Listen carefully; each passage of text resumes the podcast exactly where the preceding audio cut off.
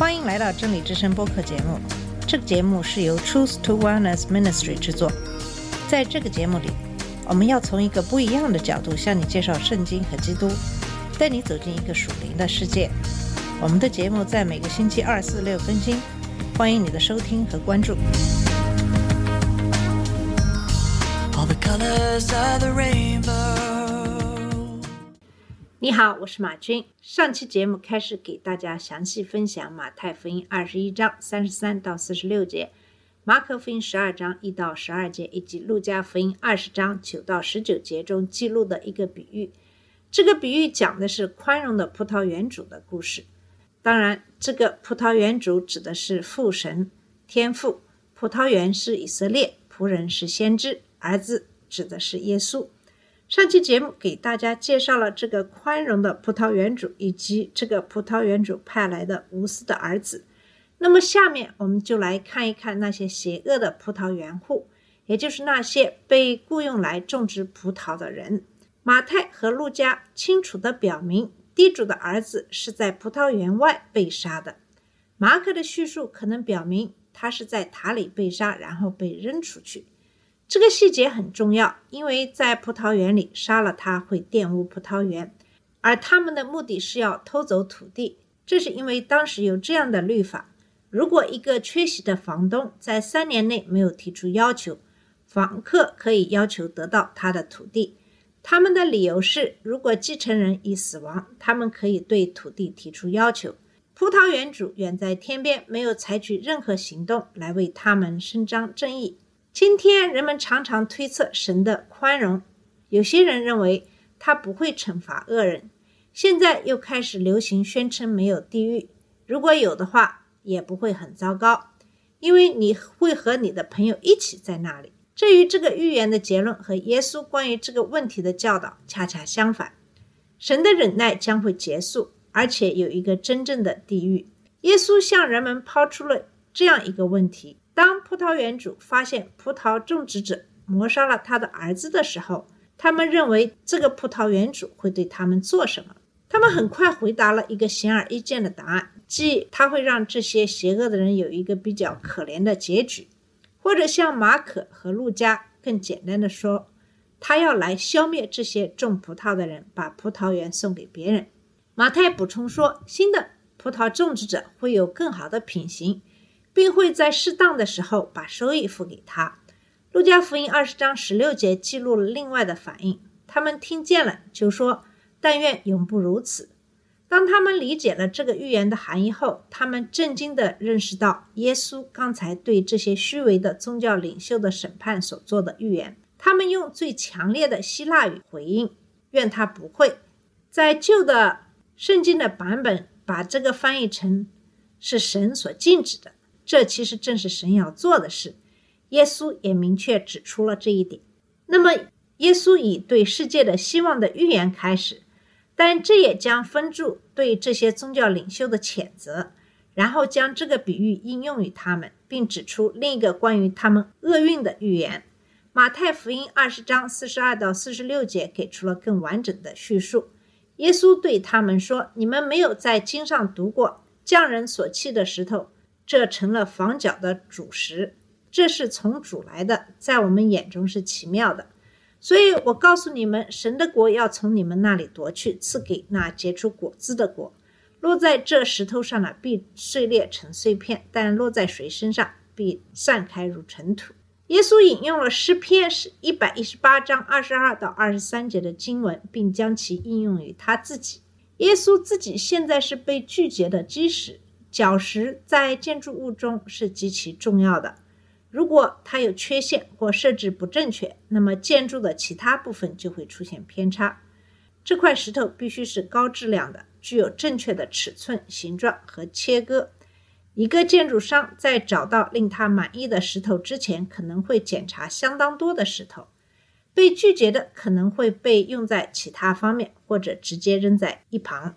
这些宗教领袖检查了耶稣，在他们眼里，耶稣不符合条件，耶稣不遵守他们的权威体系，耶稣不遵循他们的传统，也不像他们那样解释经文。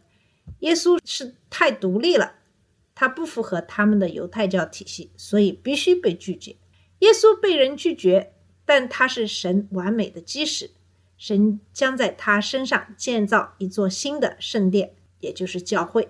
诗篇一百一十八章是赞美和感谢主对以色列的恩惠的诗篇。在这首诗中，被拒绝的石头是以色列，一个被周围国家视为不重要的小国。一个被丢弃的国家被认为毫无价值。然而，神以他奇妙的恩典接纳了以色列，使其成为他对世界的救赎计划的基石。难怪诗篇中出现对神的赞美。这就是马太福音二十章四十三节的重点。以色列的领袖们获得了在神的葡萄园里工作的特殊特权，他们应该是一个向世界上所有其他国家。宣扬神的荣耀的国家，但他们却变得以自我为中心，认为自己是他们和其他人实际上都不是的东西。世界不是围着人转，而是围着神转。神对以色列很有耐心，一个又一个的先知被派去，把人民带回与主的正确的关系中，而一个又一个的先知却被拒绝。以利亚不断被邪恶的亚哈王和邪恶的。耶洗别追赶，以丽莎一次又一次的被侮辱。耶利米受到国王、王室中人、宗教领袖的严厉对待，甚至人民也无视他的信息。他多次受到虐待，包括被扔进一个空的出水坑里，让他在圣水中沉没。他甚至被绑架，并被带到埃及，在那里他死了。以赛亚在西西家统治时期受到一些尊重。但在马拿西统治时期，他受到虐待，最后被锯成两半杀害。耶稣告诉我们，撒加利亚甚至在祭坛和圣殿之间被谋杀，他是被邪恶的宗教领袖在神的殿中杀害的。耶稣告诉我们，当人们因他而侮辱我们、迫害我们、说各种针对我们的假话时，要欢喜快乐。耶稣说，我们应该认为自己是有福的。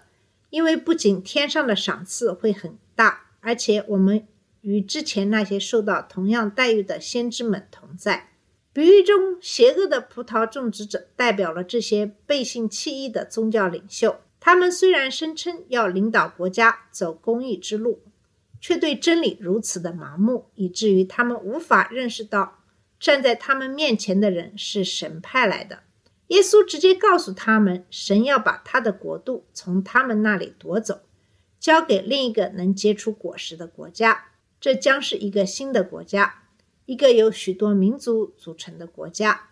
那些跟随神的人将被打造成，正如彼得前书二章九到十节所说的，被拣选的族类，有君尊的祭司，圣洁的国度，神所专有的子民，叫你们宣扬那招你。出黑暗入奇妙光明者的美德，因为你们从前不是人，如今是神的子民。你们从前不蒙怜悯，如今蒙了怜悯。一个希望被重新赋予人类，因为一个新的民族将被呼唤出来，向各国讲述神对悔改者的怜悯。教会将诞生，神的国度将以一种新的方式走出去，在谦卑和圣洁的生活中结出公义的果实。但至于这些恶人，不仅神的国度会被夺走，而且他们还将面临可怕的审判。这节经文的第一部分是指以赛亚书八章十四到十五节的预言：耶稣将成为异人的避难所，但自义者和绊倒他的人的绊脚石将倒下并被摔碎。这节经文的第二部分是指但以理书第二章中的石头。这块石头为金手凿出来，压碎了偶像，然后变成一座大山，充满了大地。他们对他的拒绝将导致他们被定罪和审判。在审判中，他们将被粉碎，像灰尘一样散落。那么，第四十五到四十六节，在这些本应该引领人们到神面前的宗教领袖和人们自己之间形成了巨大的对比。人民有希望，但他们只有谴责。祭司长和法律赛人听见他的比喻，就明白他是在说他们。当他们想抓住他时，他们害怕众人，因为他们认为他是先知。那么我们要注意到，法律赛人已经加入了长老和祭司长的行列，他们也认识到这个比喻是关于他们的。他们是可怜的葡萄种植者，他们的行为如此邪恶。如果他们能悔过自新，寻求耶稣的宽恕，这本可以成为他们得救的重点。但相反，他们心里做坏事的决心，在他们想方设法抓住耶稣的阴谋中得到了证实。如果众人不在那里，他们就会这样做。但这些人是胆小鬼，他们担心人们不会听从他们的领导，可能会反对他们。因为人们至少认为耶稣是一位先知，是神将他们从罗马的束缚中解救出来的希望之源。人们在很大程度上仍然是无知的，不理解圣经或神对他们从罪恶中救赎的计划。但即使如此，他们也比他们的领导人理解的更多。那么，我们从这个预言当中应该学到一些什么呢？我们应该想想我们的立场是什么？我们是否认识到神是这个葡萄园主，是我们宽容的创造者？我们是否惊叹神派来的无私的儿子，用他自己的生命来救赎人，作为我们罪的代价？他被钉在耶路撒冷门外的十字架上，就像葡萄园主的儿子在葡萄园外被杀害一样。但后来耶稣从死里复活，成为被弃的石头，成为基石。我们要做那些拒绝屈服于神，并通过试图自己管理事物来篡夺神和他在你生命中权威的邪恶种植者，还是要做悔改、开始遵守神的旨意的人呢？希望我们每一个人都能够做出一个正确的选择。